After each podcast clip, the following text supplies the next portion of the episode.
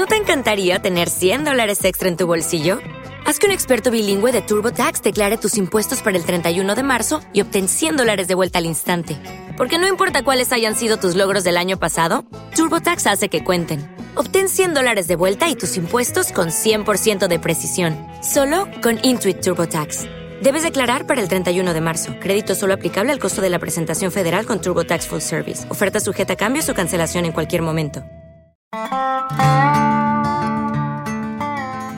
Tu mapa de comportamiento no es el territorio, solo un mapa con el que caminar por ese territorio.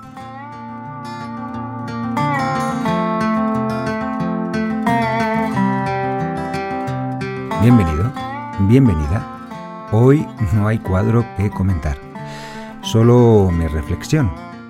Este programa lo hago en solitario. ¿Por qué? Bueno, una amiga te lo explica. Luis, lo primero decirte que estoy encantada con vuestro programa. Un cuadro me mira, va mejorando cada semana. Lo segundo, tu hija ha cumplido 14 años esta semana, además está de exámenes en el instituto, se le han acumulado las tareas. Ya os iréis organizando. Tengo la sensación de que habrá muchos más programas. Besos para los dos.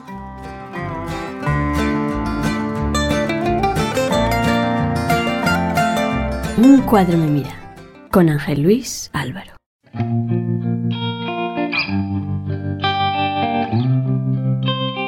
Madre mía, 14 años ya. Si es que parece que fue ayer cuando la tenía en el regazo. Toda la noche sin dormir que me tuvo, ¿eh? Nació temprano en, en la mañana, no recuerdo bien la hora, pero fue de madrugada, en la mañana, tempranito. En ese momento no atisbaba lo mucho que la iba a querer. Yo recuerdo estar como en una especie de sueño. Es más, tanto sueño había que al ir a inscribirla en el registro civil, golpeé, pero bien golpeado, el coche en una columna del parking. Es más, luego dicen que los niños vienen con un pan debajo del brazo. Candela vino y el coche directamente al taller. Por cierto, coche que todavía hoy tengo, claro. Con estas anécdotas difícilmente jubilable. Comenzamos.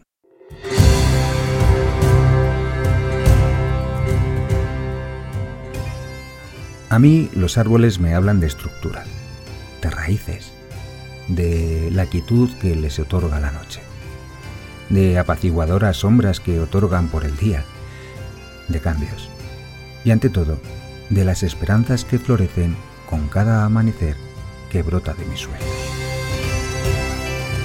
Tengo todavía en la mente un paseo reciente, el de ayer por la noche, en una ciudad en la que actualmente resido, Cuenca, España. Preciosa ciudad que emerge en el encanto de la naturaleza. Mágicas calles empinadas que invitan a eso, a los paseos. Ya he hablado de esta maravillosa ciudad y seguramente lo seguiré haciendo. A tan solo 50 minutos de tren desde Madrid, mi recomendación es que durmáis en ella, porque Cuenca, en el pasear de la noche, acaricia con su luz el sentir de los sentidos.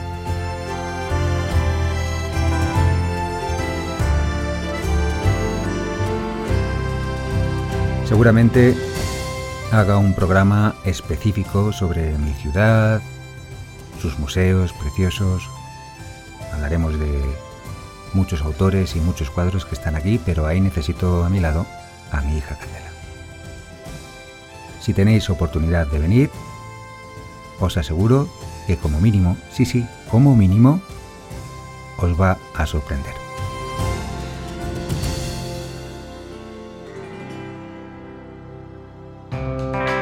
En mi paseo reflexionaba sobre la injusticia en el mundo. Sí, sí, sobre la injusticia en el mundo. Uf, difícil tarea la de aceptar las injusticias, ¿eh? En la aceptación de las injusticias, quizá brote el árbol que da sombra al equilibrio interno.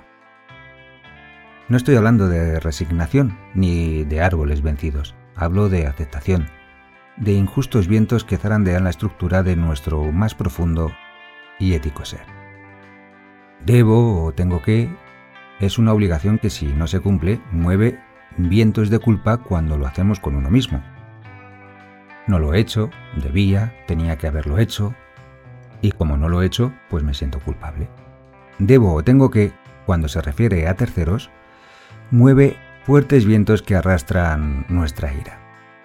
Deben, tienen que hacer esto, lo otro, lo de más allá, han de respetar, tienen que trabajar, tienen que cumplir las normas, tienen que. Sí, sí, tienen que, pero es que no lo hacen.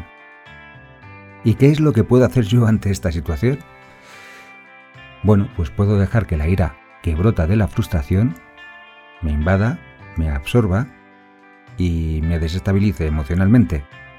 Me genere un estado personal tan tormentoso que seguramente va a arrastrar con sus irascibles vientos a todo cuanto esté a mi lado. O puedo sencillamente, bueno, sencillamente no, aceptar que, bueno, aunque no me guste, hay cosas que aunque quiera, son muy difíciles de modificar. No estoy hablando de pasotismo, de que todo me dé igual, o que deje de luchar, o que me vuelva conformista. No, hablo de ser realista y de aceptar que existen otros mapas de comportamiento muy diferentes al nuestro. Está claro que el nuestro es el correcto, claro.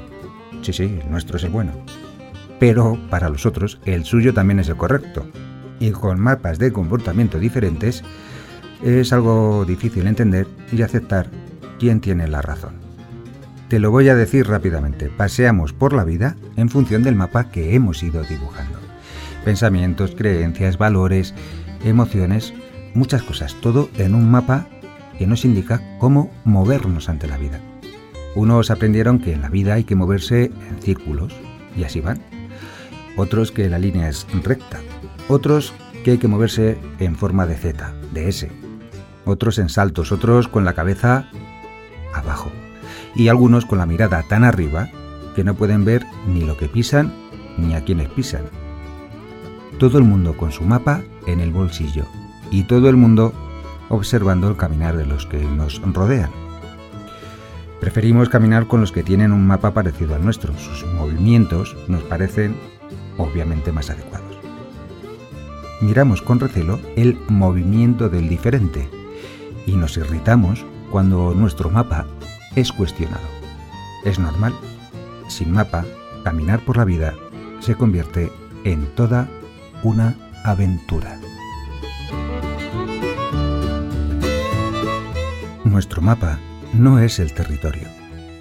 Es solo un mapa que nos dice cómo movernos por el territorio.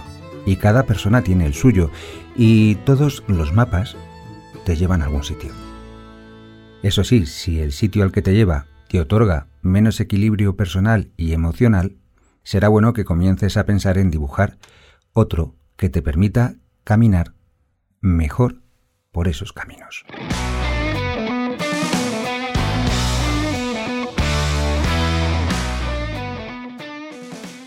Ser realistas, inconformistas ante las injusticias.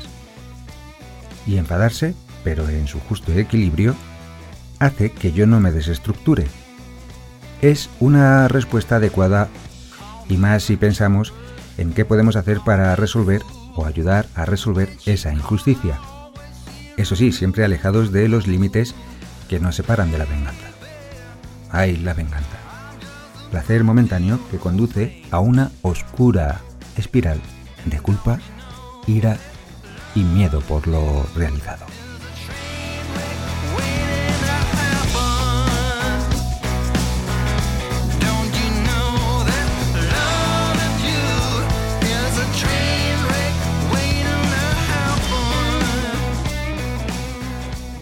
De manera práctica. Yo antes me enervaba mucho con mm, la manera de conducir de ciertas personas. Yo iba tranquilamente con mi coche, por cierto suelo conducir bastante lento, que seguro que enerva a otras personas. Bueno, en el caso es que yo iba conduciendo y me ponía muy nervioso cuando alguien me adelantaba de manera imprudente a alta velocidad y muchas veces con el teléfono móvil en el oído. Se me llevaban los demonios, que se suele decir, vamos. Me crispaba, me enfadaba, perdía mi estructura.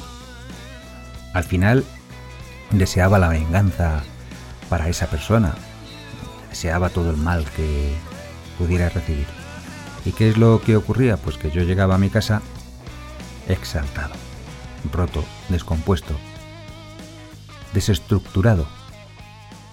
Aceptar que a veces la vida es injusta nos permite por lo menos llegar a casa más estructurados.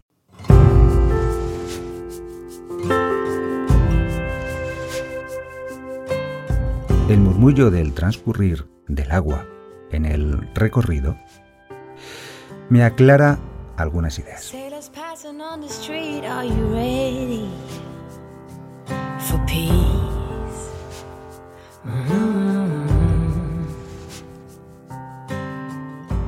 La verdad es que me despeja la cabeza, me desconecta de ciertas ideas rumiativas.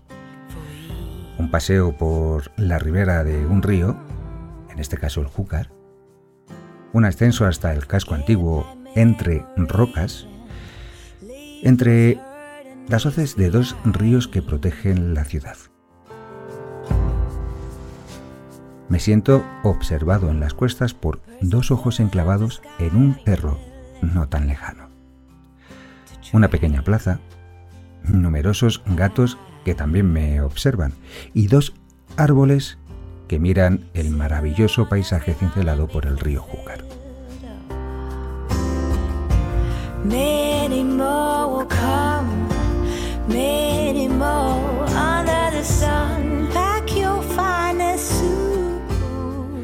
Árboles desnudos por el invierno, sin nada que ocultar, estables, enraizados, majestuosos, respetando su sitio en el mapa que la vida les ha otorgado. Admirando el pasar del tiempo, juntos en el silencio que suavemente se rompe con mis pasos.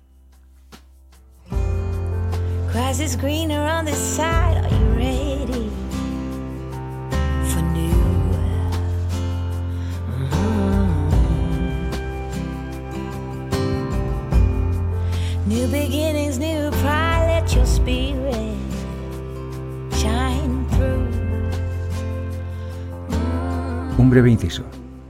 No sé qué tienen que ver las croquetas con los árboles, los paseos y los mapas de comportamiento, también con las injusticias, pero es que tengo una capacidad de pensar en algo y segundos después estar ya en otra reflexión completamente diferente que no dejo de sorprenderme. Pues eso, que hablando de croquetas, ¿sabéis de dónde viene este maravilloso plato culinario?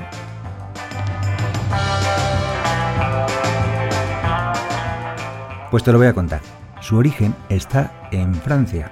Su nombre, al parecer, proviene de croquer, que significa crujir. Y la primera referencia escrita dicen que data de 1817, de manos de Antoine Crème, un cocinero de Luis XIV que sirvió sus eh, maravillosas croquetas a la Royal durante un banquete. Pero también hay gente que dice que la receta más antigua que existe de croquetas es de 1691 y justo en pleno siglo XVII la bechamel no existía. Por tanto, las croquetas en aquella época estaban empanadas y fritas, eso sí, pero estaban rellenas de una especie de picadillo de carne, huevo, trufa y hierbas. Por curiosidad, en España, un frito de croquetas, entre comillas, así tal cual, aparece en la minuta de una cena ofrecida en 1812 a las tropas inglesas que venían a liberarnos de Napoleón. Las croquetas ganaron popularidad a mediados del siglo XIX. Había múltiples recetas, pues, de salmón, de merluza, de langosta, de pavo, de conejo, aunque principalmente las que más importancia tuvieron y las que a mí también me gustan más son las de jamón y las de bacalao, también las de espinacas.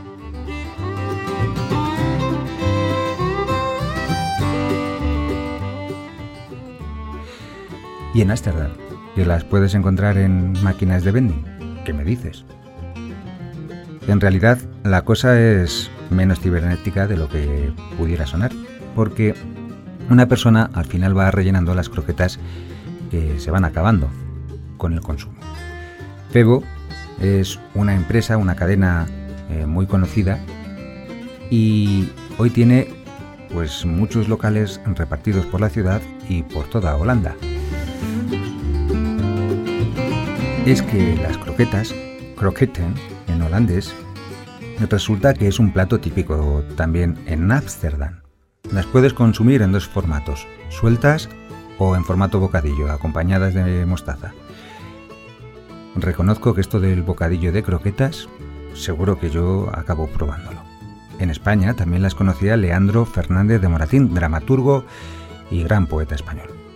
El más mm, relevante comediógrafo neoclásico del siglo XVIII.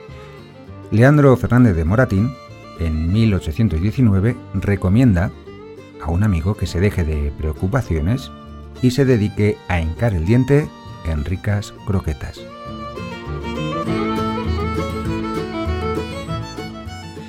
En definitiva, pues eso, que posiblemente esta noche, no sé si comeré croquetas, pero seguramente salga a dar otro maravilloso paseo.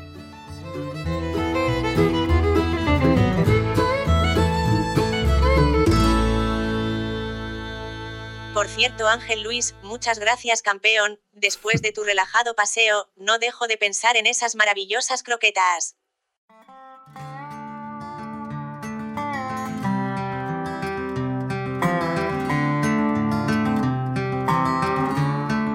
Gracias por escuchar Un cuadro me mira. Tus escuchas nos dan vida. Accede a todos los programas en la plataforma iVoox.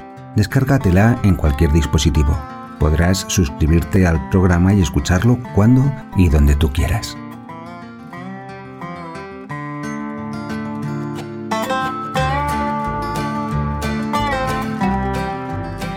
Hoy es más cortito el programa porque faltó la sección de Candela. Pero vuelve la próxima semana. Así que ya sabéis, nos vemos o nos escuchamos. Hasta la próxima semana.